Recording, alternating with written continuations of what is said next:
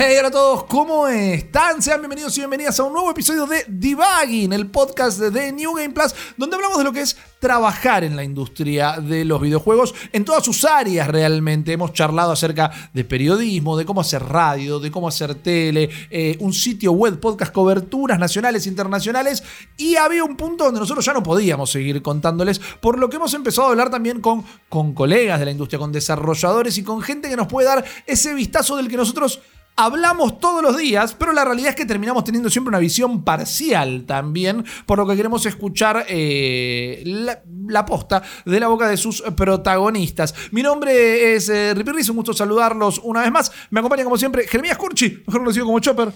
¿Cómo andás, querida? ¿Todo bien? Fantástico. Hace Eh, mucho no grabamos un divine. Hace mucho que no, no teníamos un debug y el de hoy es especial porque, bueno, eh, vamos a hablar con, con alguien que está atrás de, de juegos muy copados. Y que está en, o sea, un estudio que está en un momento candente porque acaban de lanzar un juego Sí. y de eso vamos a hablar también, pero primero quiero saludar al señor Guillermo Leos. El placer de saludarte, amigo, a toda la comunidad también y a toda la banda que viene acompañando. Eh, hoy un debugging para sacarse un montón de dudas, eh, para, pa- para que alguien te diga realmente cómo es la cocina Bien. de aquello que jugamos todo el tiempo. Pensé que me ibas a decir sacarse un montón de fotos. y- También. bueno, la gente puede hacer captura de pantalla, compartir en las redes. Mira, yo voy a yo tengo una pregunta Ok. sobre el modo foto. Oh. Eh, realmente bien. lo- me, me- me quiero sacar eh, una duda existencial a esta altura. Bueno, vamos directamente a hablar con él. Entonces, en el episodio de Divine del día de la fecha, nos acompaña Pablo Cerruti de Purple Tree Studios, cofundador de Purple Tree Studios. Pablo, ¿cómo estás? ¿Todo bien? Hola, ¿cómo andan chicos? Gracias por la invitación. No, por favor. Vamos a divertirnos un poquito. Esa es la idea, esa es la idea, esa es la idea de los videojuegos, ¿no? Al fin y al cabo. Eh, Pablo, no sé si arrancar por atrás, por adelante, voy a ir al hueso porque es algo que realmente está recién salido del horno. Sacaron Thunder Ray la semana pasada. Eh, y una de las primeras cosas que me quedó picando en la cabeza es que, por ejemplo, Golazo 2 no había salido hace tanto, realmente. Eh, fue en 2022, Eh, si no me equivoco. Creo que es- Hace un año clavado. Sí. Hace un año Sí, clavado. Bueno, mira. justamente. Entonces, contame un poquito cómo es la interna eh, en Purple Tree, porque de Golazo 1 a Golazo 2 tampoco hubo tanto tiempo, aunque sí fueron un par de años más. Eh, tienen un ritmo de trabajo bastante acelerado, diría, o, o que le dan poca pausa en el medio. ¿Cómo arranca Purple Tree y cuál es su filosofía de cómo encarar el desarrollo de juegos? Bueno, Purple Tree, que tiene que ver sus inicios y con esto que decís del ritmo y la producción, arranca un estudio de Adver Gaming, que es juegos que se hacían para clientes. Ajá. En su momento eran Flash, ahora que se llama Animate, para la web, para Cartoon Network, para Nickelodeon, Disney y bueno, y alguna que otra cosita más que habíamos hecho en su momento, que después pasó a ser mobile. Y nada, y eso nos dio como una velocidad y, un- y una capacidad de producción que la mantenemos hasta hoy en día. Eh, y solemos hacer más de un proyecto a la vez, porque la verdad que es más divertido para nosotros. Hay un desafío personal ahí.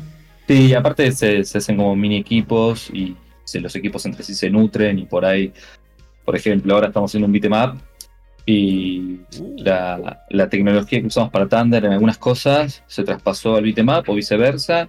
Eh, entonces es como que los equipos se nutren de sí mismos y como, como potenciando y te mantiene un poquito fresco también porque a veces Claro. estar mucho tiempo en, en un desarrollo te, te termina como quemando y dejas de ver un poco objetivo algunas cosas.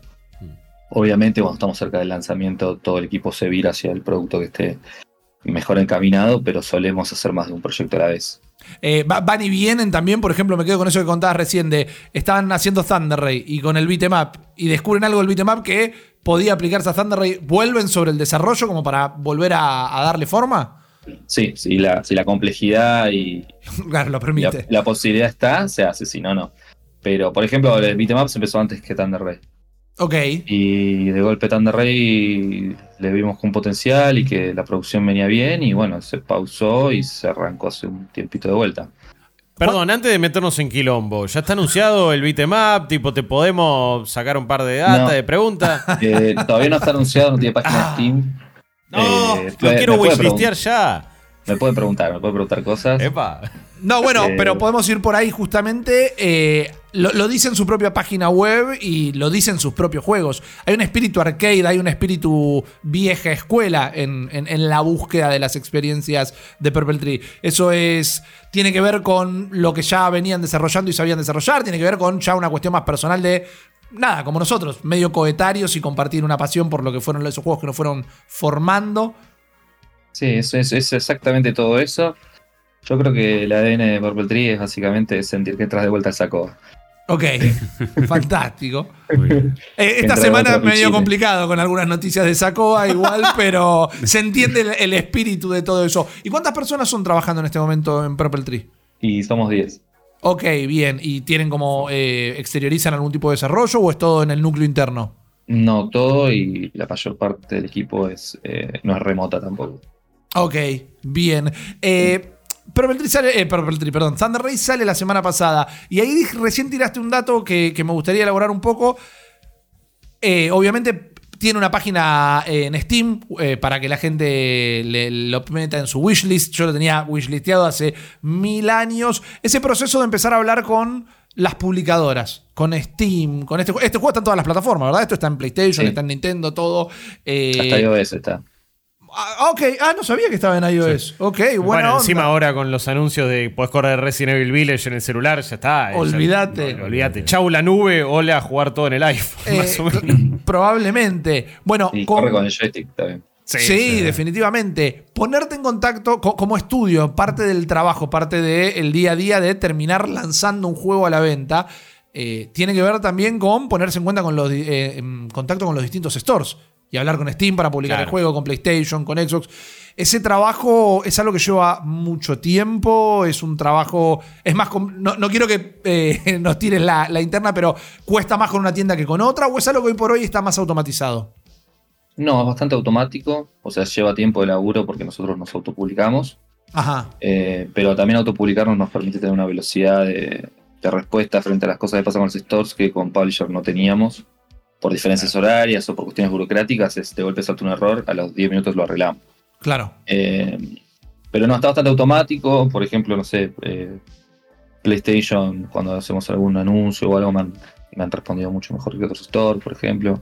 Eh, pero la verdad que tienen, todos te responden, todos, todos tienen gente ahí laburando, es bastante rápido, está bastante bien. Es una cuestión importante la promoción hoy por hoy, sobre todo en un mar de lanzamientos en el Sí. día a día, competís contra todo el mundo. En este 2023 es casi hasta mejor no sacar un juego, porque cualquier día te cae un tanque encima también. ¿Cuál dirías que es el porcentaje de tiempo que dentro del desarrollo de un juego se le dedica a, a todo lo que es la parte promocional nada más? Y hoy en día depende si tenés publisher o no, Ajá. pero te Porque si no que se encarga bastante el publisher, esa sería la cuestión. Depende del publisher. Bien. O sea, sí, se encargan, se encargan, pero por ejemplo, en mi, mi caso personal no me ha gustado muchas veces el- lo que hicieron. Ok. Eh, entonces, No hay una ida y vuelta, no. El publisher no te dice, che, vamos a hacer esto, ¿cómo la ves? El publisher ya tiene tu Sí. comunicado y lo lanza. Y dice, mira, le encargamos esto a un estudio que hizo un tráiler y te lo muestran y se deja que ah, yo. Ajá, mirá. No, no, no sabía que iba tan profundo. No, claro, porque la edición de un tráiler le puede llegar a cambiar por completo el- lo que vos quisieras que sea el vistazo que la gente tenga de tu juego. Claro, claro, bueno, nosotros esta vez, por ejemplo, con Thunder le dimos mucha más importancia al tráiler, lo elaboramos mucho más tiempo durante el desarrollo del juego, cada vez que había un, un bachecito hacíamos algo para el tráiler, una de las animaciones que tiene, Sí. Eh, y nos, nos cambió un montón la percepción del juego en comparación con Golazo, por ejemplo. Un montón, ¿eh? O sea, de golpe un- un- nuestras redes propias fueron las que más se viralizaron eh, en comparación con Influencer, que no tenemos ni un follower. que de golpe tuvimos 200.000 views en un, en un tweet del tráiler Claro. y 200.000 views en YouTube. Y Eh, ceros, así, ¿eh? Ceros, cero pesos. Ey, El, el- el caso, el verdadero caso de éxito, lo que busca cualquier El- marca, el- cualquier producto. O sea, realmente orgánico fue. Claro, sí, espectacular. Y a, la, y a la semana de golpe se empezó a, a viralizar, tampoco súper viral, ¿no? Pero claro. dentro pero de nuestras posibilidades eh, se viralizó solo. No sé, estábamos en Gamescom y empezó a sonar el teléfono, tic, tic, tic, tic, y en Twitter que estaban comentando y retuiteando. Eh, sí, sí, ese día no dormí. Hablando justamente de, bueno, un, un evento como Gamescom y hablando de trailers, ¿no? Pienso en todo lo que hoy por hoy gira en la industria de los videojuegos alrededor de los shows de trailers. Game Awards, eh, Summer Game Fest, todas las Nintendo Direct, State of Play. Eh, ¿Los han tanteado alguna de ellas? ¿Tenés idea cómo es ese proceso? Eh, ¿Han formado parte de alguna? Que quizás Future Game Show, algunos eventos eh, más, más independientes. ¿Es una herramienta que la ves útil? ¿No? ¿Qué, qué te parece hoy por hoy? O si lo- los premios en general. Sí, no, y digo, to- todos los eventos que nosotros reaccionamos en vivo en Twitch y estamos viendo justamente un evento de PlayStation donde Sí. presentan varios trailers, digo, son herramientas de promoción hoy por hoy fundamentales prácticamente. Sí, sí, lo son. De hecho, lo son. Full. ¿Los han tanteado para participar de alguna? a ver, Por ejemplo, Nintendo tiene lo que son los Indie Eh, sí, el- World Sí, Games no, que muestran juegos no- del mundo. no, vos no podés conectarte con ellos, por eso Ah, directamente lo deciden ahí. Claro. Tú ap- apareces. Eh, no, es claro. que, no es que vos mandás y decís, hola, sí, quieres. No. Claro. hablando sobre Thunder Ray específicamente, nos contás esto del tweet y la verdad que yo, siempre hablando a nivel eh, lo que es eh, la sensación térmica, vamos a ponerle entre comillas. Yo creo que desde que mi impresión, nuestro vistazo es cuando el juego se presentó, el run run eh, estaba en las redes y en las comunidades. Nosotros eh, estamos jugando todo el día con nuestras audiencias y venían y lo traían y te preguntaban. Eh, se siente como que de alguna manera fue el, el juego que más disparó, al menos en la previa del lanzamiento del estudio, ¿verdad? En todo, sí, en la previa, el, en el lanzamiento también. Eh, el, el lanzamiento fue positivo, podríamos decir. Sí, el mejor de todo lo que hicimos hasta ahora. Ok, Por- por fantástico. bastante, bastante más. Eh, Ahora, ¿en lo demás fue muy malo, no sabes. está bien, está bien. Hablemos de los buenos, no de los malos. Pero, eh, por ejemplo, a través de las plataformas, eh, dos preguntas muy claves. Las respondes obviamente siempre que esté dentro de tu comodidad. De todas las plataformas en la que está, ¿en cuál se movió más? Y si tenés el dato de en qué país se movió más, por ejemplo, el juego. En esta Sí, semanita eh, que tiene. Es- Esto no nos pasó en otros juegos, pero sacando Xbox, que tu- hubo un problemita de que no sabíamos si íbamos a llegar o no por una cuestión de certificación, Ajá. eh, pero eso fue por algo muy, parti- muy puntual. Todas las demás tuvieron lo mismo. Ok. Lo mismo clavado, muy raro. O sea, Claro, parece de una- copias. Un porcentaje Sí, sí, dibujado. O sea, te diría poner el Steam tenía un poquito más, pero con algún Claro. porcentaje, viste, de las devoluciones del refund, quedó igual. O Bueno, eso es importante porque el, el juego está eh, en la página figura como 13 dólares, ¿verdad? Eh, corregime igual, por Sí. favor. Eh, nada, la- hay plataformas como PlayStation donde solo está en dólares. Claro. Sí. Eh, no están especificadas como las demás. Entonces, tener eso, ese vistazo de los distintos ingresos también tal vez marca un poco desde dónde vienen las compras. Sí, vienen de y Estados Unidos, es la mayoría. Ok, mira, mira. ¿Dirías que más que acá de. Argentina? Sí, bastante más que de Argentina. Mirá, mirá Eso que. Qué interesante. Bueno, por un lado está tal vez que, que mientras que los juegos de fútbol son súper populares, creo que Golazo tenía una idiosincrasia de, de, pro- de potrero, de, de- de juego arcade muy local, que quizás en mi imaginación no apelaban tanto a otros eh, mercados, pero acá estamos hablando de algo que parte de, de lo que es el Punch Out. O sea, Sí. la referencia es directa, ¿verdad? Pero encuentro en Thunder Ray como distintas referencias a distintos juegos. Hay, hay ahí como la, la- la siempre bastardea frase, un- una carta de amor al gaming, ¿no? Pero me pareció ir viendo en los distintos estilos de cada contrincante y todo, a distintas cosas de la cultura popular también. ¿Cuál fue el proceso de Thunder Ray específico? ¿Quién cayó con la idea? No, no, a ver, Thunder Ray en un punto también existe porque cuando hacemos los juegos para, para Cartoon, Ajá. eh, muchas veces uno tenía que pichar el juego. Para, te decían, necesitamos un juego para Ben 10, ponele, te decían. ¿no? Bien. Yo no sé, tenemos todos los problemas de registro de marca en este, en este podcast. Está bien, eso es Eh, una. El nombre del dibujo animado es una propiedad sí, bien. no nada. pública, claro. Uso Eh, justo, y- diría yo. Necesitábamos, no sé, temporada 3, un juego para tal fecha del año y uno tenía que picharlo, hacer una presentación, mandar una demo, qué sé yo. Y nosotros siempre pichamos hacer un punch out. Ok. Y siempre nos Desde el no. inicio del estudio. Y siempre nos dijeron que no, que no, que no, que no, que no, y nunca, nunca salió. Y una vez acá dijimos, ¿y si hacemos para nosotros ahora el punch out? Porque estábamos esperando que salga uno y no salió. ok. Entonces, y miramos y no parecía que iba a salir, y dije, bueno, vamos uno nosotros. Eh, que aparte nos encanta, es uno de nuestros juegos favoritos. Y, y vimos que no estaba saliendo. Sí había un problema y un poco de miedo con el mercado respecto al juego. Eh, de hecho, me pasó en reuniones con publishers. eh, que me decían, mira, el juego me parece que está buenísimo, pero no tenemos eh, benchmark, que es como comparaciones con otros juegos en el mercado. Claro. Entonces no sabían si era un juego que iba a vender o no. O sea, hay géneros que vos sabés que está saturadísimo. Sí, un dicen, "Mira, no". shooter, una cosa por el estilo. Te dicen no porque hay un montón y en esa fecha no, no tiene nada particular, qué sé yo. Y este tenía al revés, que no Claro. había nada. O sea, ¿Y no lo veían salir- como una oportunidad? Era como. pero no se querían arriesgar. No se querían arriesgar. Claro. porque no sabían si había un público o no eh, cautivo lo suficientemente grande como, o sea, sí que hay un público cautivo que quiere un patch out seguro, pero no es que tan, tan grande o chico es ese nicho. Sí. Este, entonces dijeron como, bueno, no, no puedo arriesgar, eh, así que no, no. Y salimos, bueno, y salimos este año y como decía Rippy antes, eh, este año está lleno de tanques, así que el jueves pasado era la última fecha en la que podemos sacar el juego. Eh, ¿La buscaron específicamente por eso la ventana? Porque una charla que tenemos todos los Sí. días nosotros es de. ¿Cómo se le ocurrió? Incluso a juegos grandes y a estudios grandes. ¿Cómo se le ocurrió salir este día que antes o después le salió otro tanque de la misma envergadura? ¿Cómo, cómo calculan eso? ¿O es un bueno, dardo a un calendario y sale lo que sale? Es un poco y un poco. es un poco y un poco. O sea, porque a veces no, no te dicen nada y salía por el día. El día que nosotros salimos salió un direct de, de Nintendo Claro. Sí. que estuvo anunciado una semana antes. Nosotros Sí. tenemos todo seteado hace un mes. Y estaba yo estaba así, que de golpe no digan que iban a sacar un punch out. Punch Out 99. Claro. Era como. No. no. Podía. Cuando vi el F099 dije, no me diga que habrán Zafaron, zafaron. Estaba mirándolo en vivo diciendo que no sale con bueno. Claro, yo ese día hice el stream de las dos cosas. Te Sí, el sí. juego esperando que saliera eh, la direct. Claro. Claro, y bueno, encima, eh, ¿qué, qué salió alrededor de esa semana? Eh, uh, Mortal bueno, Kombat. está Mortal Kombat. Sí. está- el mismo día se podía Sí, hacer la, eh, la claro.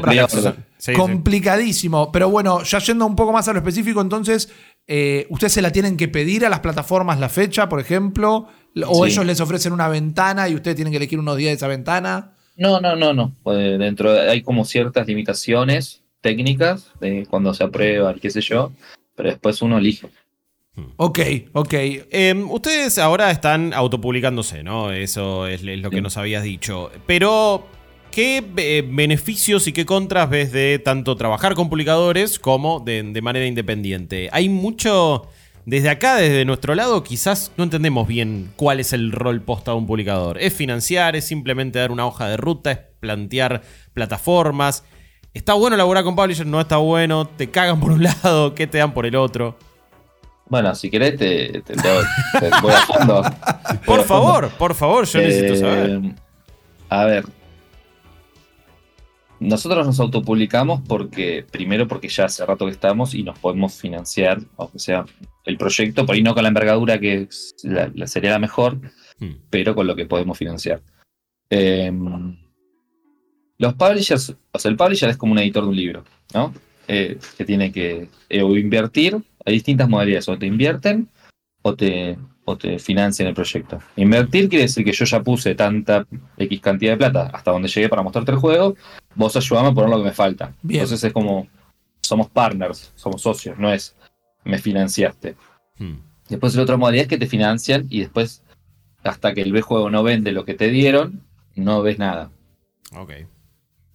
Eh, a, a mi experiencia personal, eh, me ha gustado más el self, ser nuestro propio publisher que, que tener un publisher extranjero. Primero porque no tenés por qué viajar, no tenés por qué contactarte con nadie, no tenés por qué Claro. estar leyendo un montón de contratos, no tenés por qué, eh, no tenés por qué responder a ciertas fechas, a ciertos pedidos, eh, tenés control absoluto, vos conoces el juego mejor que el publisher, también a la hora de hacer un tráiler, vos sabés hacer mejor porque vos tenés todos los assets y todas las cosas del juego y entendés de que es el juego mejor que el publisher. Hmm. Lo que no quiere decir que no haya publishers que eso lo puedan hacer súper bien, mejor que Desde vos, ya. tengan más llegada, tengan más presupuesto, tengan todo el equipo de publishing armado. Hmm. Eh, pero los publishers independientes de indie games, buenos, buenos, no son muchos. O sea, yo te- si te digo, te pregunto, decime el top Sí. 5, lo sabemos todos. O sea, Sí, sí, sí. totalmente. Yo te, Sí, sí. te digo Devolver, Raw Fury y de ahí ya empiezan incluso a hacer- Claro, totalmente. Nocturna, y Claro. Team 17, Sí. Sí. Ok, bien. y, eh, Y para de contar. Lo mismo de o siempre. sea, digo, ¿qué juegos consumís, consumen ustedes que sean de un, de un de indies que no sean Claro. de esos, de esos eh, publishers? Claro, claro. Sí, sí, sí. Son muy Eh, pocos. O sea, por eso digo, si- sin desmerecer a otros publishers que pueden ser muy buenos o le pueden servir en otro estado en que el que estamos nosotros por, por el tiempo que ya tenemos de, de- de estudio, Mm. en este momento a nosotros no nos convenía y tampoco Claro. nos convenía monet- monetariamente. La verdad que No, a mí en el Eh, momento que dijiste que eh, no empezás a hacer ganancia hasta que no se cubre lo que te Oh. dieron, me estresé. Sí, sí. Y no estoy publicando ningún juego directamente, así que. Claro, sí, sí, hay cosas que no, que viste que. Aparte, ponele que vos ponete que arreglás por un juego que tiene. Bueno, necesito una financiación de, vamos a decir, 200 mangos. Sí. Y siempre eso le pifiás. claro. Mismo por pedidos de ellos también.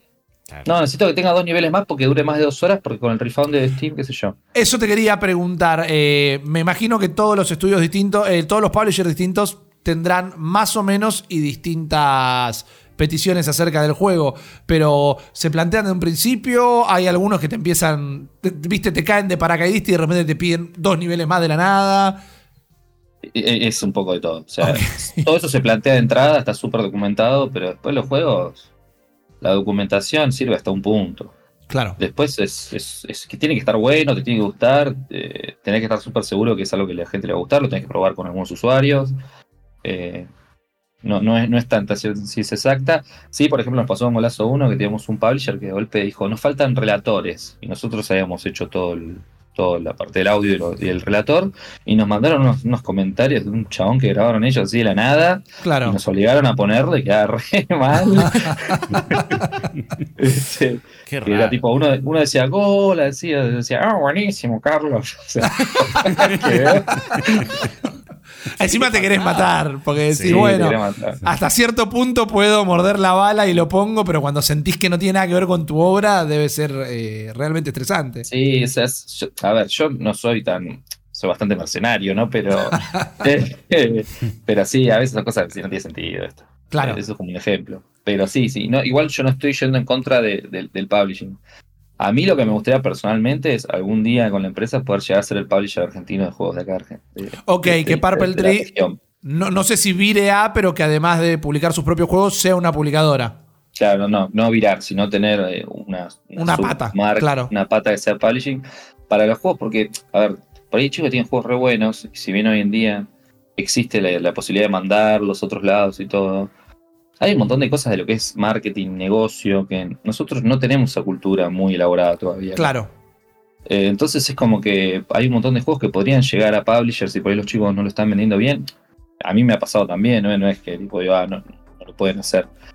Pero o tienen que viajar, ir a una feria, hay que pagar un pasaje, viajar un montón. Geográficamente estamos ubicados un poco complicado para, Sí. para los eventos y todo. Siempre Claro. tenemos viajes largos, caros. eh, y a veces esas cosas son lo, lo mejor es viajando porque muchos tratos y cosas yo los, los- he logrado después de ir muchas veces y que me conozcan. Mismo un publisher que tuvimos era alguien que al principio era un developer, que le fue muy bien y armó una pata de publishing y un día me dijo, bueno, dale, hagamos, eh, te lo publico. Este, entonces son cosas que llevan mucho tiempo de relación y tenés que viajar, tenés que estar ahí. Y por ahí los chicos, hay dos, dos, tres pibes que están haciendo un juego que está buenísimo y no tienen alguien para viajar o para hacer sociales. Eh, por eso, o sea, estaría bueno que haya algo acá que esté cerca, Claro. que, que se puedan acercar, que pueda. Sí. Sí, definitivamente. Te quiero preguntar más de eso, pero antes de irnos de- del tema, vos sacaste justo lo de los viajes. Habías hablado que cuando pasó lo de Thunder Ray estaban en Gamescom. Muchas veces los estudios, eh, y para, para preguntarte y también contarle un poco a la gente, suelen viajar en esos momentos no solo para exponer el juego y darle una, una ventana de prensa y que lo prueben usuarios y la prensa y demás, sino que se va mucho a, a pichear a los eventos, ¿no? A GDC, a Games, con eso el estudio va a buscar eh, eh, publishers. Claro, exactamente. O sea, si bien nosotros nos autopublicamos, si llega a haber una, una ventana, una posibilidad de un publisher que nos parece que es bueno, Claro. que, la- que las condiciones nos gustan y qué sé yo, estamos súper abiertos a hacerlo. No es que estamos cerrados en 100% al ser publisher. Pero, pero sí, es, para eso están los viajes. ¿Son pesadillescas eso- esos picheos? ¿Son estresantes? ¿Son picheos de 5 minutos? Ah, no, no, media hora tenemos. Ok, bien. No, hablas un poco cómo te fue el avión, tenés jet lag, qué buena, mirá. El small talk. Ah, claro, qué buena remera que tenés, sí. Tratar de hacer algo como para que se acuerden. No sé, a mí me pasó una reunión la, otra vuelta con, con un pibe de China que tiene como unas como unos lugares en shoppings Sí. que juegan TV boxes, Ok. viste, como consolitas. Con Sí, sí, juegos. sí. y como que de golpe eso en los shoppings ahí está funcionando, que se sientan a jugar tipo par juegos party. Claro. Y el pibe de golpe me dijo, ¿te pareces a Messi? y nos sacamos una foto. En el blanco de los ojos, amigo. Ey, bueno, bueno, está bien. Ah, está- por favor. Está bien. Entonces, sí, y bueno, va a acordar, después le escribe un mail y le digo, ¿te acordás que te sacaste la foto con Messi? Sí, totalmente. bueno, yo Pará, y si llevamos al imitador de Messi a cada, a cada reunión. acá picheo. Ya Para está. mí, para mí ya está, con eso. Para, para golazo lo tendría que haber buscado. Ca- Ahí está, ¿viste? Bueno, la, la experiencia es un peine que te dan cuando te quedaste pelado, ¿no? Entonces, eh, pero la parte de viajar a San Francisco para GDC, Alemania para, para Gamescom y demás, eso lo, lo tenés que poner- sale de tu bolsillo, sale del- del- de las cuentas del estudio, digamos. O sea, sí, hay, sí hay misiones comerciales de, de, de acá de Argentina que por ahí te ayudan con, eh, ¿cómo se llama? Con, con la entrada Ok. o, o alguna cosa así, pero pasaje y hospedaje siempre, Hmm. siempre sale del bolsillo del O sea, estudio. a- a nivel relaciones públicas, digamos, que es esa asistencia o, o es una asistencia económica también. Eh, sí, lo- un año, el año pasado pusieron un stand de Argentina, entonces teníamos un lugar para dejarla, para juntarnos, para dejar las mochilas, para decir, che, ¿querés tomar algo? Y teníamos ahí unas galletitas, unos juguitos, café. Eh, entonces teníamos el stand de Argentina que lo había puesto Cancillería. Ok. Claro. Y hubo un evento, no sé, sirvió vino, empanadas, obvio, esas cosas. Sí, sí, sí. Eh, Vi, uno de esos en GDC, participé de uno de esos. Bueno, una empanada nunca viene mal, tampoco. No, Camina no. mucho en esos eventos. El, el Sí, el el vinito canapé. siempre canapé. sí. Eh, te, te hago una consulta. Recién hablabas de, bueno, el- el- lo que, de alguna manera, lo que ganaste con eh, ser tu propio publisher. Pero también los publishers, aparte del financiamiento, a veces te dan herramientas como eh, la comunicación, llegada a medios. ¿Qué onda con eso? ¿Cómo, cómo lo manejaron? Eh, ¿cómo, ¿Cómo lo sentiste para este lanzamiento? Bueno, a ver, yo particularmente no, no fue como que he conseguido publisher top en los proyectos que tuve publisher, entonces hablo de mi experiencia personal, que, obviamente no va a ser la de todos. Pero para mí fue mejor el trabajo que hicimos nosotros con Thunder Rey como publisher que cualquier publisher que tuvimos. Bien. Es- Eso es así, así la brutalidad es esa. En cuanto a todo. Bien. ¿Y Fue vieron interés mejor. en este caso por, por medios internacionales más allá de los que había o de, o de lo que ya había ocurrido con Golazo? Me refiero quizás a aquellos que llevan más clics eh, en, en inglés a nivel internacional, en Estados Unidos. Digo, al tratarse de un juego muy atractivo a nivel visual, obviamente que recuerda Punch Out, ¿hubo una, un, un ascenso en interés ahí de parte de algunos medios internacionales o se mantuvo más o menos igual? En cuanto a prensa, no, igual. Sí. De hecho, hemos tenido juegos con publisher que tuvieron mucho más eh, acceso a prensa. Pero sí, pero no sé, los, los juegos que tuvimos mucha prensa no, no han sido como, no han movido tanto la vara, la verdad, eh, en algunos medios más grandes. Claro. Eh, sí, nosotros no, no, no, no tuvimos acceso, no sé, a un medio grande, grande con el juego todavía, así que no sé. Acá Sí no- salimos a PlayStation, ponele, en el canal de YouTube. Claro. Pero igual nuestro canal tuvo mejor difusión, así que no sé. Claro. Bueno, es que claro, vol- volviendo a cómo se viraliza el trailer, ya te- termina importando más eso y un buen TikTok en un, y un buen reel ubicado que, uy, tal hizo una review a esta altura, ¿no? Y, y respecto a eso, Sí. porque por ahí es una fantasía que uno tiene haciendo este trabajo, ¿no? Te, te pregunto, ¿qué, qué, qué sensación tenés respecto a los juegos que largaron y este último, que la pegó bastante más fuerte? ¿Considerás ahora con, esta, con estas este, evidencias que, que- que sirve la llegada de los medios o que por ahí la jugada va por otro lado? Eh, bueno, tengo que ser honesto. Sí, Total. totalmente. Sí, sí, 100%. brutalmente honesto. Porque, por la duda, para aclarártelo, tampoco nosotros somos un medio tradicional, digo, no Claro. es que... es- Lo fuimos y a veces es más fácil decir esto es prensa Sí, que otra claro. cosa. Pero abrimos estos espacios también para que se vea que hay un montón de veces que la, la prensa no tiene ciertos conocimientos Sí. y para la realidad que vos no puedas contar es la, después la, el, el verdadero día a día. Sí. Claro. No, a ver, como estudio indie, ¿no? Y en Sí. mi caso personal, no vamos a tomarlo como Totalmente. la, Sí, la obvio. media. Está todo el disclaimer. La verdad que no. No, no, no, no, me, no cambió nada. De hecho, el juego que tuvimos mejor prensa fue el que menos vendió. Eh, así Claro. que no sé. No, no, a mí, mi experiencia personal. De hecho, a mí lo que más me gusta es hacer cosas así, eh, tipo podcast, hablar un rato y, Hmm. creo que y, que, y que lo que es la prensa local me parece que está funcionando mejor que algunas cosas medio internacionales también. Sea, como, como somos un como- como- somos un mercado relativamente nuevo Claro. de consumidores premium en Argentina, o sea, todo esto antes no pasaba. Claro. Eh, me parece que puede ser que la prensa tenga más incidencia en Argentina que lo que tiene hoy en día en países por ahí del primer mundo. Sacando tres o cuatro medios super grandes, ¿no? Claro. Sí, los que van a estar siempre, eh, eso se comprende. Y yendo un poco más allá con la pregunta, pa- parece que estamos como queriendo arreglar todo en una mesa, queremos arreglar el mundo en una mesa de café, ¿no? Pero, ¿qué considerás o qué- en tu ideal, eh, ni siquiera te digo en lo práctico, te digo en el ideal, ¿cuál, cuál sería la respuesta ideal o la visibilidad ideal que le, que le dé la prensa? Es como esto, hacer un podcast. ¿Te gusta cuando ves que se están streameando los juegos del estudio, por ejemplo? ¿Considerás que el streaming es una mayor promoción que leer una nota que diga un juego retro que se inspira en el Punch Out? Como desde el estudio, ¿qué es lo que más les gusta ver sobre sus propios juegos? O sea, a, mí personalmente me- me- el podcast así me encanta. La nota que dice un juego retro también me gusta. Igual esto, y, y obvio que esto es un todo, ¿no? Claro. Por ahí en las mediciones uno es así, pero el próximo juego este te mide un poco más. O sea, no es tan lineal. Necesitas abarcar por todos lados y generar marca por todos lados. Eso, eso siempre va a ser así. Eh, y el streaming lo que tiene es este, este, este ida y vuelta que te puede interactuar, que a veces es lo que Claro. está bueno también. Sí, tenés en medio como el minuto a minuto con la audiencia, la reacción Sí, sí. eh, más, más espontánea. Bueno, el fin de semana pasado se realizó la EVA, la, la última edición de la EVA. Estuviste, ahí, bueno, espectacular. Te había visto la gorra, no nos pudimos cruzar, pero sí estuviste ahí, estuvo el estudio eh, presentando Thunder Ray. Vamos a desglosar un poquito el tema, pero mencionamos ya bastante lo que es eh, lo que mide ahora la industria a nivel local, el interés que hay por el público, todos los medios nuevos que van surgiendo también, o que- creadores y creadoras de contenido que empiezan a cubrir la industria nacional. Eh, ¿Cómo sentiste tanto la reacción ahí en vivo y en directo viéndole la cara a la gente jugar Thunder Ray? ¿Y cómo es un vistazo general, eh, estando desde hace tanto tiempo, del estado actual de la industria a nivel local? Bueno, vo- vo- voy por partes. La primera Dale. es que no te crucé, tenía tu cajita de Thunder Ray. ¡Ah! Pero tuvimos muchas reuniones, mano. No hay que tener. Las reuniones arruinan todo. Bueno, vamos a hacer nuestra propia, nuestra propia Sí. Eva. para volver a juntarnos.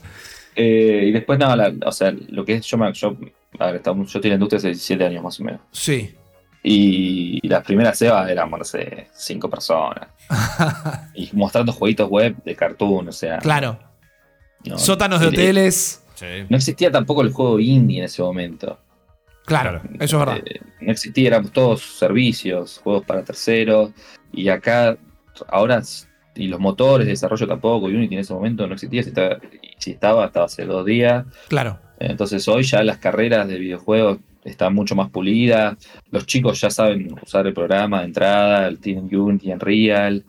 Eh, hay muchas más herramientas y ya el concepto de desarrollar tu propio juego y hacer un juego de Argentina para consolas no es una cosa eh, de alguien que está delirando, es bastante Claro. concreta y real y tienen ejemplos concretos y reales. Para eso está la EVA, obvio. Sí. Decir, che, se pueden hacer cosas acá en Argentina. Eh, entonces eso cambió un montón. La cantidad de gente que viene es 10 veces más. Bueno, hacían cola para todos los juegos. Eh, yo esta vez no estaba con la remerita puesta, estaba ahí medio acostado a ver qué decían, porque siempre está bueno escuchar cómo te bardean. Claro. El, modo incógnito. sí, sí. Aparte uno siempre se queda con ese feedback, ¿no? De 20 que te dicen está buenísimo, hubo uno por ahí que te dijo, eh, y te quedaste con ese. Ese es el que no te deja dormir. Suele pasar. Eh, a, a ver, no te voy a pinchar sobre el próximo juego que están haciendo, pero tengo una pregunta al respecto, porque habías dicho que es un beat'em up. Estamos medio en un resurgimiento de, de los beat'em Sí. eh, salieron varios nuevos, se vienen incluso otras obras, y también estamos viendo cómo salen juegos que responden a tendencias de hace como 3, 4, 5 años, y a veces quizás llegan tarde. De su lado, ¿cómo, cómo ven eso? ¿Cómo, ¿Cómo ven a veces la persecución de juegos como servicio que de repente llegan tarde, de mecánicas que, uy, pasaron ya cinco años, de esto ya está, uy, hiciste una historia de multiverso, basta, ya estamos recontrasqueados. Eh, en, en este caso, justo, Sí. quizás vamos a ver en, en qué, cuándo lo terminan sacando. Era un beat'em up del multiverso. Sí, sí. como servicio. Lo decía más a nivel guion. Igual puede estar buenísimo. Ah, sí, salió el cartelito. Sí, sí. A Pablo no le gustó esto. Pablo recordará esto. Eh, pero, pero no, digo, ¿cómo, cómo, cómo se ponen a plantear la nueva vida de un juego viendo cómo se manejan estas tendencias? ¿Cuándo llegás? ¿Si vas a llegar tarde o no? ¿Es algo que siempre tienen en la cabeza o le mandan para adelante? Eh, no, a ver, sí, con el beat'em up nos pasó, nosotros empezamos a, a- a desarrollarse bastante y lo frenamos. Y ahora de golpe hay un montón y sí, nos pega eso. decís, uf. Claro. Si perdimos llenó. la oportunidad o no, claro. Sí, eh, pero también en realidad, o sea, ¿cuántos FPS hay? Si hay uno está bueno, está bueno.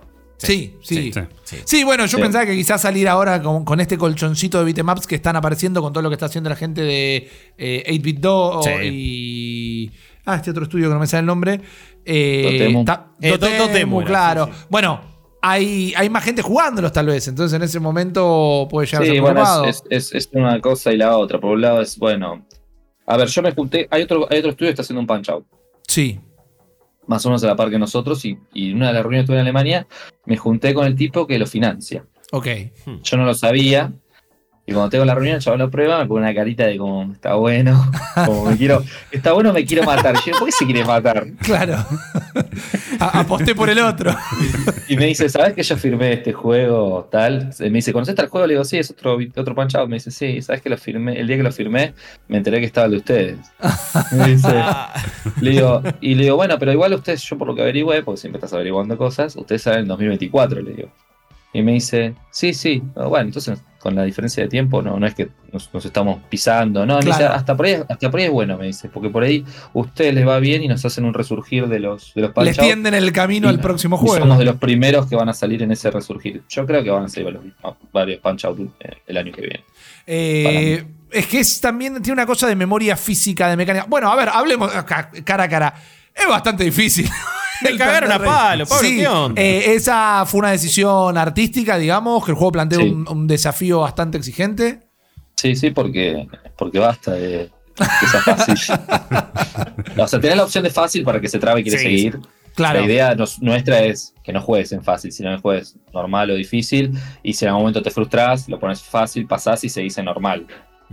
Porque tampoco el juego es lineal en cuanto a la dificultad. ¿eh? No hicimos que sea todo el tiempo más difícil. O sea, hay Claro. un nivel que se mantiene bajo un poquito para que no. Para que Sí, también para dar esa sensación de respiro. ah. sí. Sí. Este, por lo menos eso es lo que pensamos nosotros. Después por ahí en la práctica me, me dice como ustedes, me cagan a palo. No, no, me cagaron a palo. No, igual eh, yo lo celebro y eso, pero es verdad que se han dado muchos debates, ¿no? De dificultad, ¿no? Ante la extrema popularidad de los juegos de, de- de From Software, por ejemplo, se, se charla mucho de, ¿y qué importa? ¿Dar todas las opciones de dificultad posibles o priorizar la visión del autor? ¿Cómo se pararon ustedes en ese caso? ¿Cómo tomaron la decisión de, y lo vamos a hacer jodido, pero te damos también modo dificultad? Mira, yo para, para responderte esto te voy a dar un ejemplo de algo que me pasó una vez de Super Falopa, que lo tiene- casi, casi que parece inconexo, pero Fantástico, así, eh, me encanta. lo mejor. Así somos nosotros. Yo, yo en verdad soy diseñador gráfico. Ajá. Y a veces me gusta hacer tapas de disco de bandas. Y tengo unos amigos que tienen una banda que sacaron un disco que se llamaba Será como nacer. Y el pibe de la banda quería que para encontrar el disco lo tengas que romper la caja. O sea, Ok. tipo, tenés la- la- el, el CD, te digo hace varios años esto, ¿no? El CD lo tenías que abrir, no había disco, y lo tocabas y estaba dentro de la tapa y la tenías que romper para sacarlo, y era como que el disco nacía. Hmm. Y yo estaba como, no, hagamos un troquel, que- tratando de llevarlo como al estándar. Y el pibe me dijo algo que después lo termino aplicando al estudio, que es, si soy independiente y me autofinancio, hago la que se me caiga. Claro, no me rompa la Porque si voy a hacer la casa de las empresas grandes, soy una empresa grande. ¿Para qué soy independiente si no puedo hacer Claro. algo súper distinto? Y, Sí, a y- tomar esos riesgos. Entonces es como que hizo lo que después la gente de los estudios grandes extraña. Es decir, bueno, hagamos algo, juguémonosla. Sí. Por los estudios grandes no se la pueden jugar, por lo general. Es como tipo, es tan caro todo. Tenemos tantos Claro. gastos, tenemos que, tantos seguidores, tan, que te lo dejan siempre igual, pero le, le cambian una cosita. Sí, yo creo que hay una hegemonía en este momento. De la- Bueno, eh, como jugador te pregunto también. Eh, siento que hay un momento donde los juegos más grandes tienden a parecerse todos entre sí, porque ahí también están los publishers grandes diciendo, y esta parte tiene que tener una monetización, y tiene que durar esta cantidad exacta, viste, 60 horas, esto que lo otro, y de repente se, se pierden esas cosas que eran los que tal vez en los 80 y 90 hacían que cada franquicia se diferencie la una de la otra. Sí, sí, de hecho, yo prefiero jugar juegos indie, la verdad. Son más son distintos. Y también soy más eh, personalmente pro de las experiencias cortas de juego. Sí. A mí no me gusta jugar tantas horas, no tengo ese tiempo y me gusta probar muchos juegos para ver qué se está haciendo, cómo se ven, eh, a ver si hay algo que me sirve, se me dispara Claro. alguna idea. Eh, O sea, sos de jugar durante los desarrollos. Vos y, y tus colegas en el estudio. pero, yo juego poquito tiempo, yo. Los Ok. demás no, pero yo juego poco. Juego poquito, varias cosas. eh, y un juego, a mí los indie que duran cuatro horas, tres, Ideal. Gracias. Eh, para espectacular. mí es por ahí. ¿Cuál, cuál fue el último, el último indie que jugaste y dijiste, ah, este me hubiera gustado hacerlo a mí? ¿Hacerlo? No, el of Rage me hubiese gustado hacer. bueno, está bien. Me hubiese Sí. gustado porque, porque jugaba, porque lo- me acuerdo tener la Sega, que venía el 4 en 1. y del 4 en 1 estaba el of Rage en 1. Pero Pero algo que hayas Sí. estado, si no, de lo, de lo que más te gustó este año, por Sí, ejemplo, en general. Ah, pero este año no sé, no me acuerdo. O sea, uno que jugué hace poco, pero no es de este año, es My Friend Pedro. Sí, Eh, Sí. Ese me gustó. Parece como que es realizable. claro. Eh, Te cuesta mucho, eso. claro, te cuesta mucho no ver la Matrix cuando juegas un juego, te cuesta mucho no ver, uh, acá se deben haber eh, laburado esto de esta manera, esto de Acá la se le fue todo el presupuesto. Claro. Me cuesta, me cuesta con En la todo banana esta se fue todo. Sí, sí. Me, me cuesta estar mirando una película.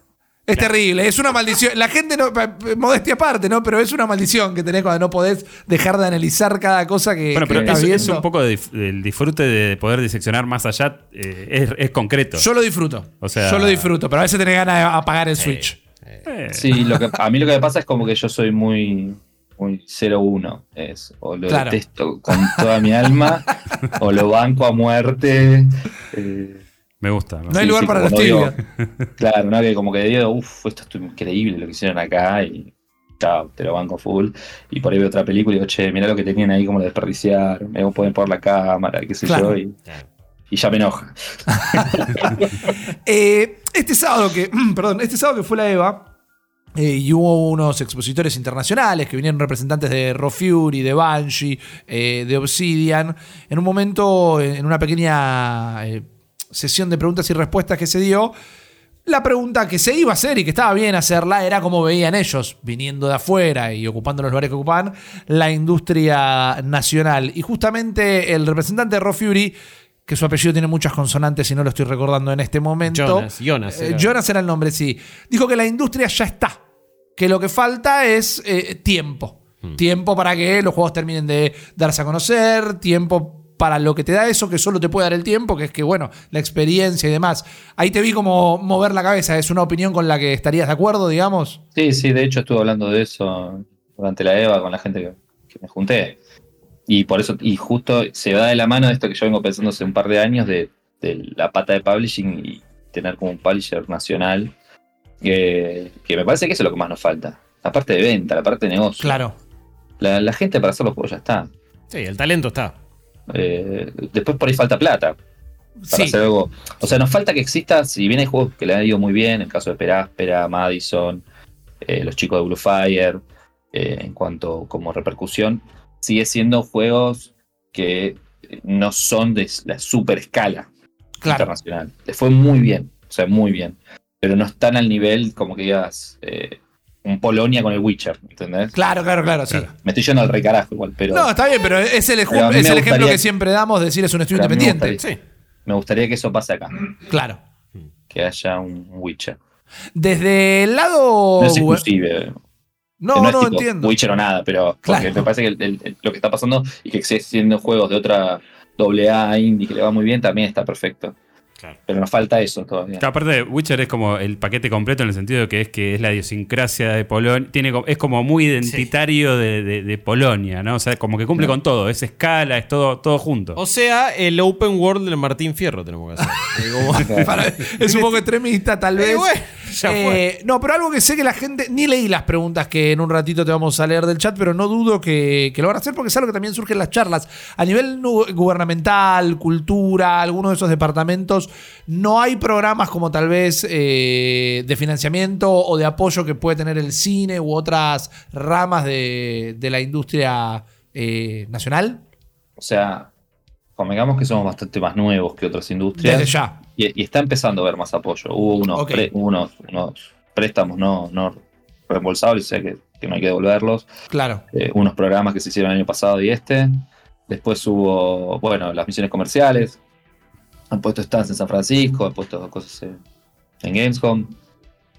Yo creo que falta hacer mucho todavía, pero ya estamos empezando a, a asomarnos ahí a todo eso. Claro. Eh, y volviendo a esto, sí, ya del publisher, que me quiero quedar un ratito eh, en ese tema. El año pasado nos llegó una estadística en algún momento eh, charlando acerca de los estudios locales.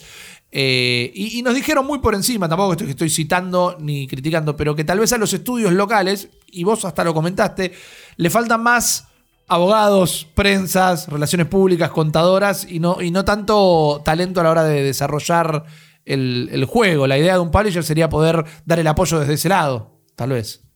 Claro, sí, sí, es más logístico, más distribución, financiación, de contactos, de marketing. Sí, es todo eso. ¿Y Es- dirías que en este momento es una cuestión, de nuevo, del bill metal o es más sentarse en, en la mesa de dibujo y hacer el, el plano de lo que sería pasar a, a- a inaugurar esa rama? No, es, es eso, es, es que no tenemos escuela de eso tampoco.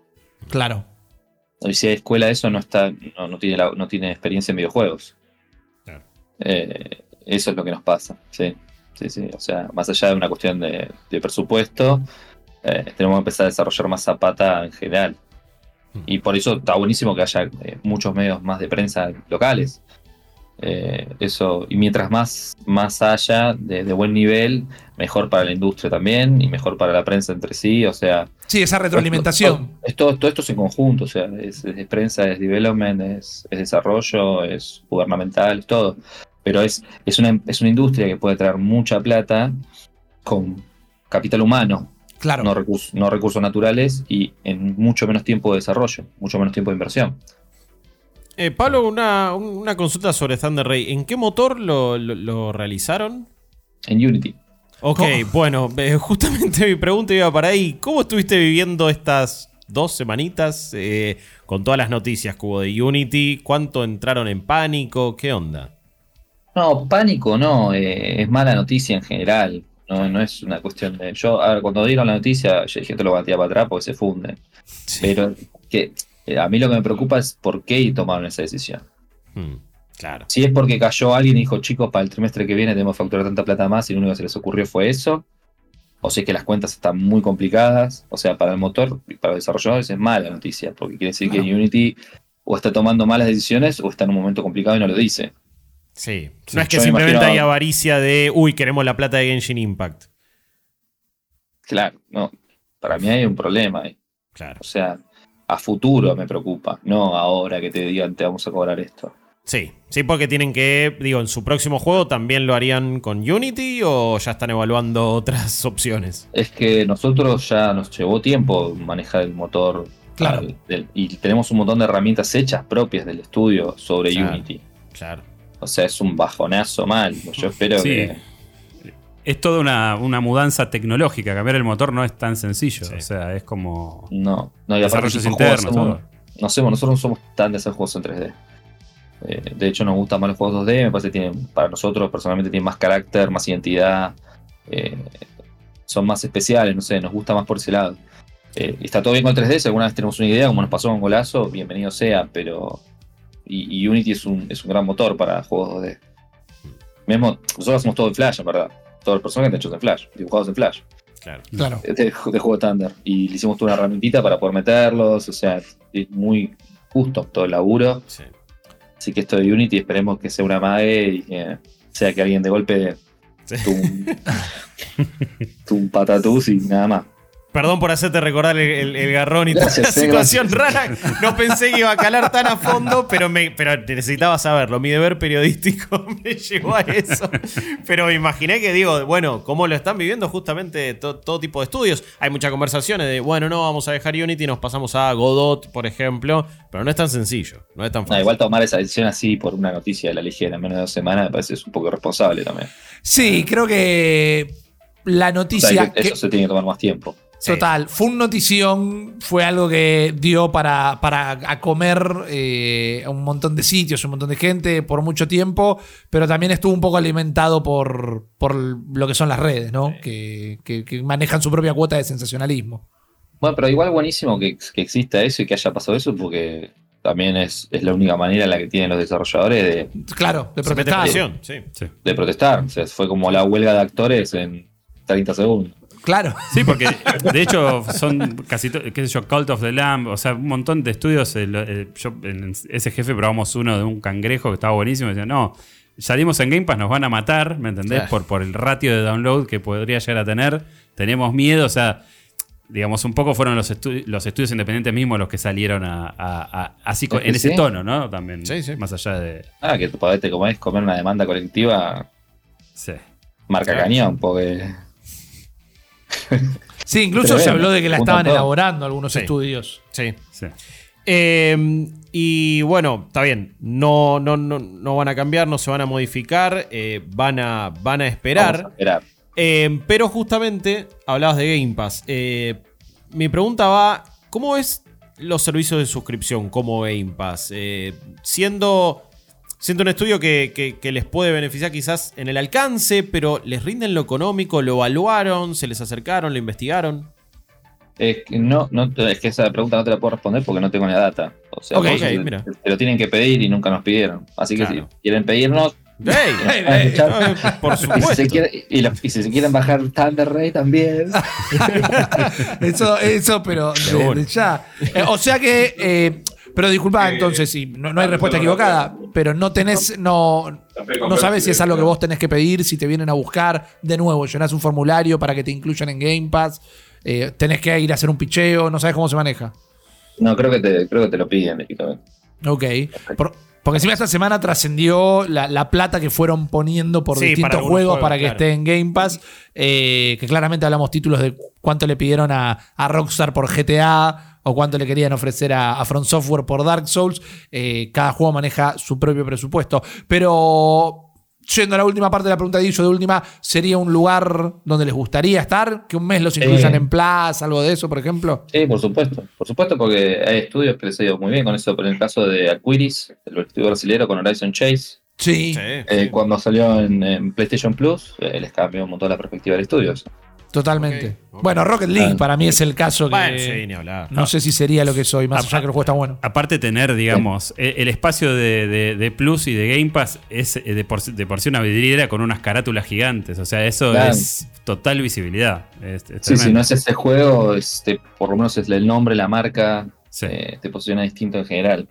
Totalmente. Pablo, vamos a elegir un par de preguntas, no muchas de la gente que nos está viendo en vivo en este momento. Ya saben, son suscriptores eh, a través del plan Legendary en cafecito.app barra New Plus o cogionfit.com barra New Plus. Esto igual después se publica, lo puede ver todo el mundo. Ninguno de nuestros contenidos está detrás de un paywall. Pero, a ver, contamos con desarrolladores y desarrolladoras en, en- en nuestra comunidad y también hay mucho interés porque, y de paso mientras vamos levantando las preguntas, lo transformo esto mismo en una pregunta. Hemos trabajado en algún momento, compartido espacios con, con escuelas, universidades y demás, y está siempre el caso de éxito de la persona que estudió acá y hoy trabaja en Ubisoft o, trabaja en, el desarrollo de tal o cual juego, pero siempre está también un poco ese miedo o esa duda o ese desconocimiento de cómo ingresa alguien que acaba de salir de la escuela o que estaba dedicándose a cualquier otra cosa y cómo da sus primeros pasos en el mundo de, de los videojuegos hoy. En- vos sos eh, diseñador gráfico, estabas trabajando ya en proyectos eh, para clientes al principio de todo lo que era el estudio, pero el día de hoy, ¿qué, ¿cuál sería tu recomendación, tu consejo? No, o sea, eh, no, no es que hay una carrera para. eh, lo importante es dar- estudiar con ganas algo que sea afín. Ser autodidacta siempre suma un montón. Definitivo. Y, y meterse en el mundo, hacer jumps, eh, tener, si sos artista, tener cosas en tu portfolio que tengan que ver aplicables a juegos. Eh, si sos desarrollador, tener algo propio codeado para mostrar. Eh, el interés es un montón también, porque eso también uno lo toma en cuenta a la, a la hora de contratar. Claro. Tanto es alguien que tiene ganas de estar en los créditos de un juego y decir, che, estoy en la Switch. Eh, Eso es re importante, las ganas y haber estudiado cosas afín. Después, los, los, los talentos vienen de, de- de lugares distintos. Eh, no es un lugar en particular. Claro. De una. Así que no. Tengo acá algunas preguntas entonces de, de la gente. Eh, Seba Fernández. A ellos pregunta- también les podés responder mal, Sí, ¿eh? sí, no te preocupes, eh, están, sí, están acostumbrados a que nosotros les ladremos. Más vale. Eh, dice, ¿evaluaron en algún momento utilizar plataformas de financiamiento colectivo como Kickstarter? Algo que ya parece medio de otra época, pero... Es como muy de los verdad. 80, ¿no? Sí, sí. Eh, malísima la pregunta. No. Eh, sí, no, lo decimos y no fue mal, así que no lo decimos nunca más. Ah, ok. bueno, que, que termina siendo en realidad, para, para plantear la estadística, la experiencia de las mayores, la, la mayor cantidad de Kickstarters no son financiados en realidad. Lo que pasa es que vos te enterás los que fueron un exitazo. Claro, sí. Es así, lo mismo los juegos. La mayoría de los juegos le va mal. también. Claro. Sí. Creo que ese es el, el titular, el textual del podcast, ¿no? A la mayoría de los juegos le va mal. Directamente.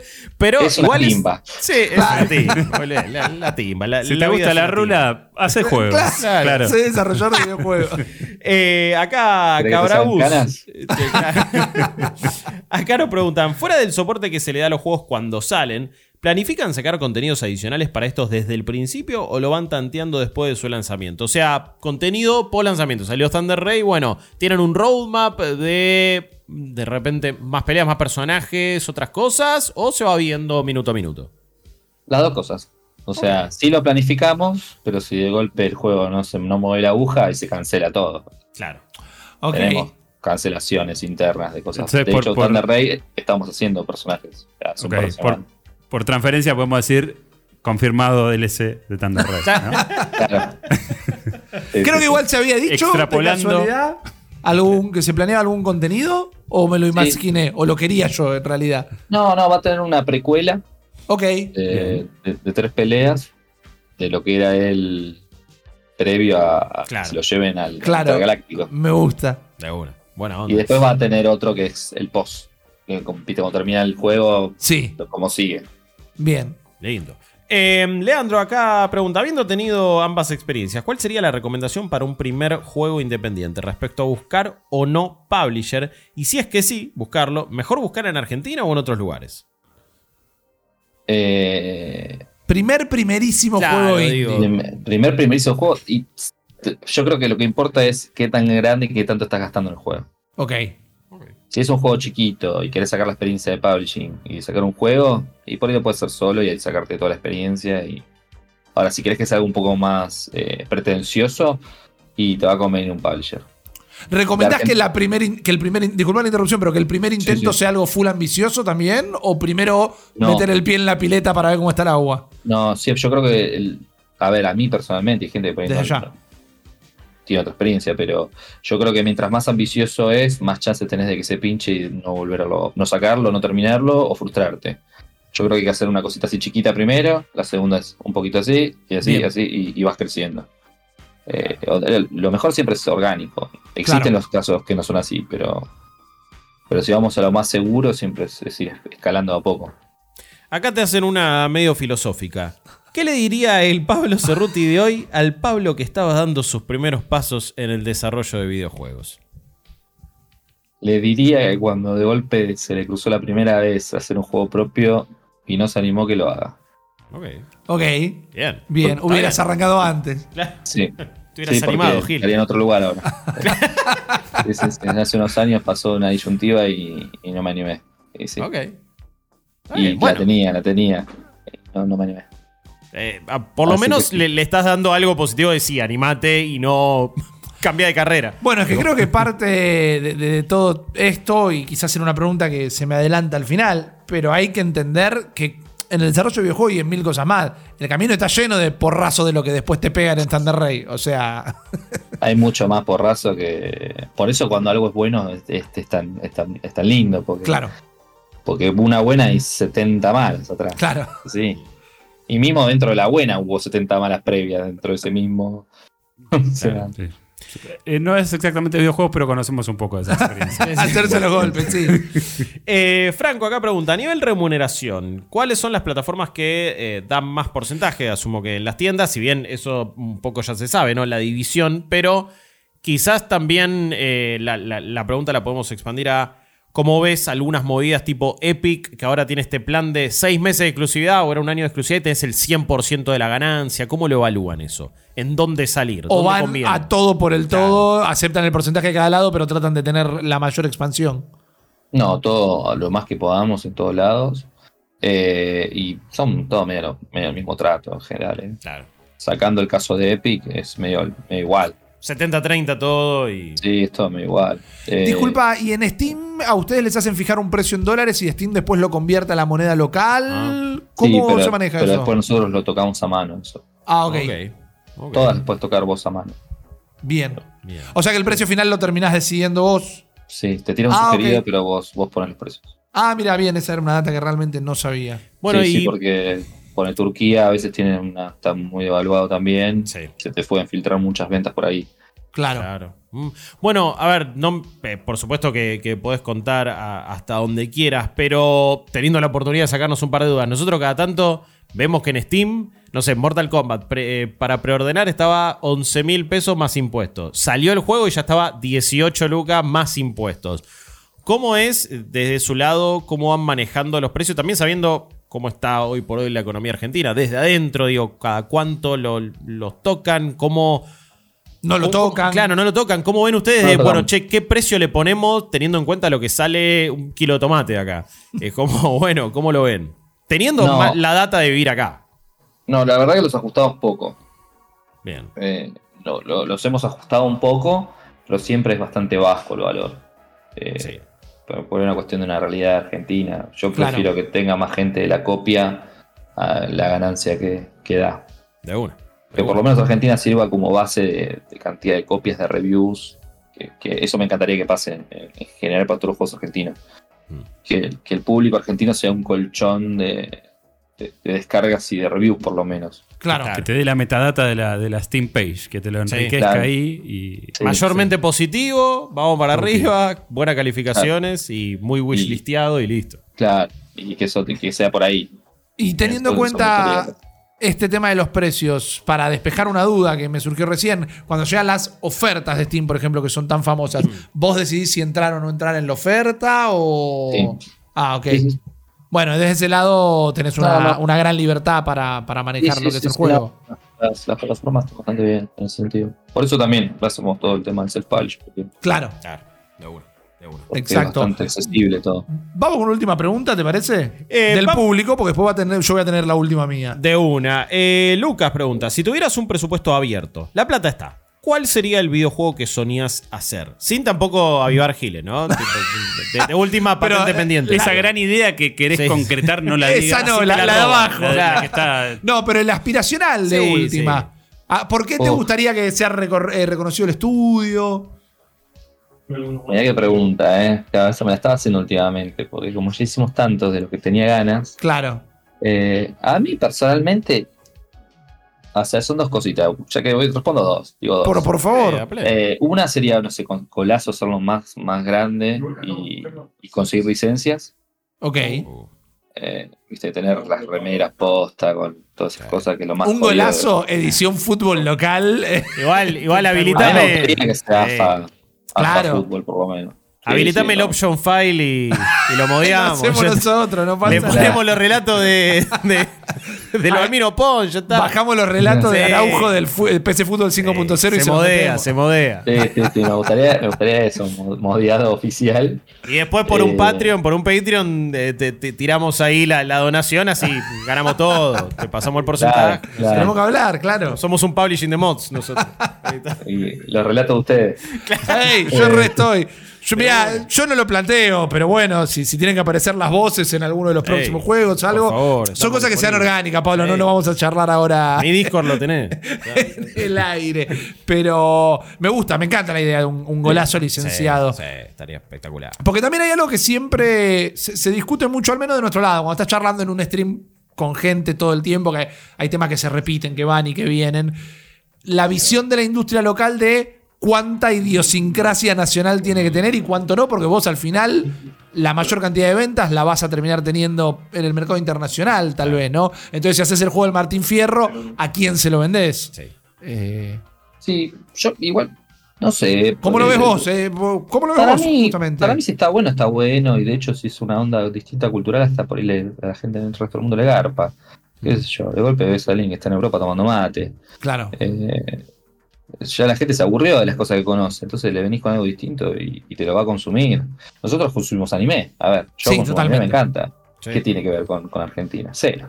No, En desde algún, ya. momento, en algún momento se metió. Bueno, en algún momento se va a meter cosas nuestras. Está bien. Sí, pero bueno, que- sí, que eso en Rusia explotaba chiquititas y todo lo que es Cris Morena también, pero uno desde su lugar no se imagina al otro consumiéndolo a uno. Claro. Eh, Ah, bueno, no, no, no, pero digo, pero hay que hacer las cosas como, qué sé yo, si somos independientes o algo, si no somos Claro. una estructura grande, hay que animarse y hacer lo que uno, la visión artística que tiene y no pensar tanto en, no, porque la verdad que si no sos el Homero móvil todo el tiempo, ¿no?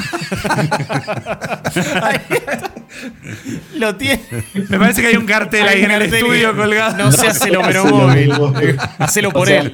Querelo, querelo, pero no lo sepas. El otro draft. ahí Y directamente. después, eh, esto me gustaría hacer uno, uno, uno de estos. Ok, uff. Veo acá. Este juego, me gustaría- el juego de esto me gustaría. Me- un estoy bien. corte Bueno, NBA Jam. Sí, le It's on Jam, fire. Dunk. Uf. Uh, Y, NBA y Jam licen- anime. Y, y quiero licenciar Thunder Ray con Hajime no Ippo. Ok. Está bien. ahí- Está buena. ahí tenés bastantes metas ya Lindo, establecidas. lindo. Claro, o sea, si me das, si me tirás ahí, yo. Bueno, estamos, estamos tirando. Se estamos, viene la Tokyo Game Show. Vamos todos. vamos a cubrirla. vamos- Viajamos todos. estamos tirando al universo. No Yo estamos como. Fuiste. Es un evento medio extraño comparado son con los muy, demás, ¿no? Son muy visitantes. Muy visitantes. No hay, que, no hay vuelta que darle. Mira. Estás muy lejos de casa, papi, te dicen los, Como mucho te sacan una foto diciendo, oh, Me ha pasado, así que es verdad.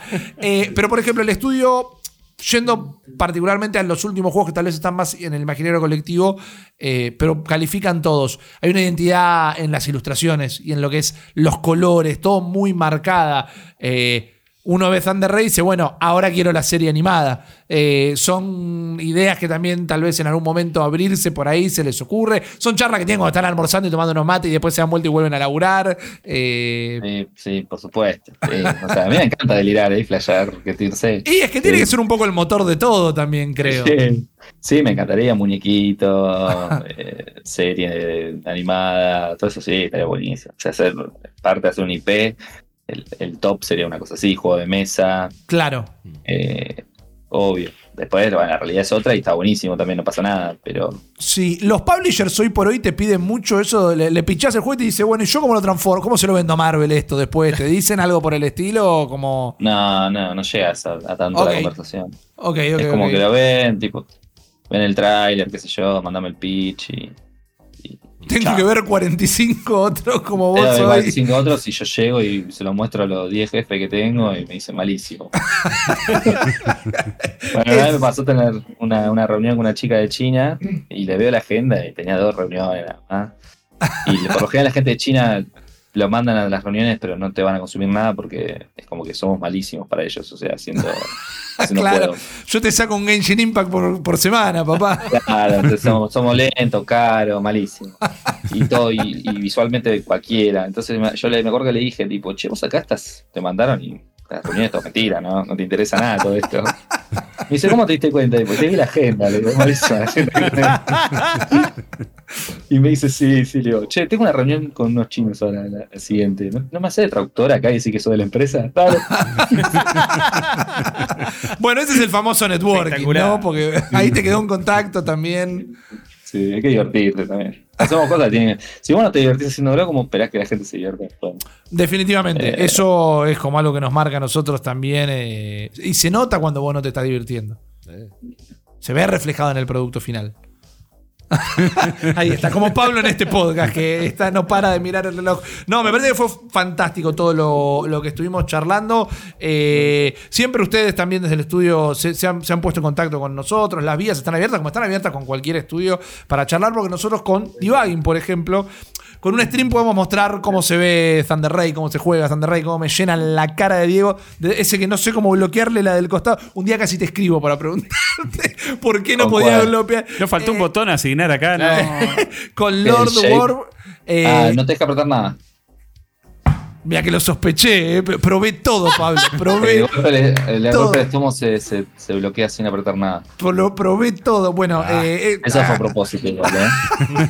está bien. Acaba de cambiar mi día, te digo. A ver, ¿no te, no te acordás cuál de Pero no, PlayStation 1? está muy piola poder tener estas conversaciones y de nuevo, hay gente que tal vez es más recelosa a contar cosas, otra no tanto, pero parte de esto de que la industria local crezca, para mí, como vos hablabas, que hay una parte de los estudios y una parte de la prensa, para mí es empezar a desmitificar un montón de cosas de lo que hay detrás del desarrollo de videojuegos. Y mientras que de repente parece que se transforma en el programa de Rolón esto o algo por el estilo, los debugging nos gusta justamente terminar como depurando un poco la información de todo lo que hablamos. Entonces, eh, eh, en pocas palabras, vos, ¿cuál- qué, qué- qué podrías dejar para, para la gente que piensa en la industria de los videojuegos? Similar a lo del consejo de cómo arrancar o cómo hacer en tu experiencia de trabajar en videojuegos. ¿Le dirías a la gente que lo persiga? Por ejemplo, dirías que eh, es algo que está piola, que cada vez se le dé más bola. ¿Cuál es la impresión de Pablo Cerruti de lo que son los videojuegos hoy? No, yo creo que, bueno, hay que hacer, hay que tener ganas. Si tienes ganas hacerlo, mientras más joven, mejor. Eh, me parece que está buenísimo que la accesibilidad de los recursos están. Eh, y son piezas artísticas, es decir, que hay que tener una convicción artística eh, y mantenerla y no dejarse llevar por, por el contexto todo el tiempo. Eh, y que está lleno de palazos. Es así.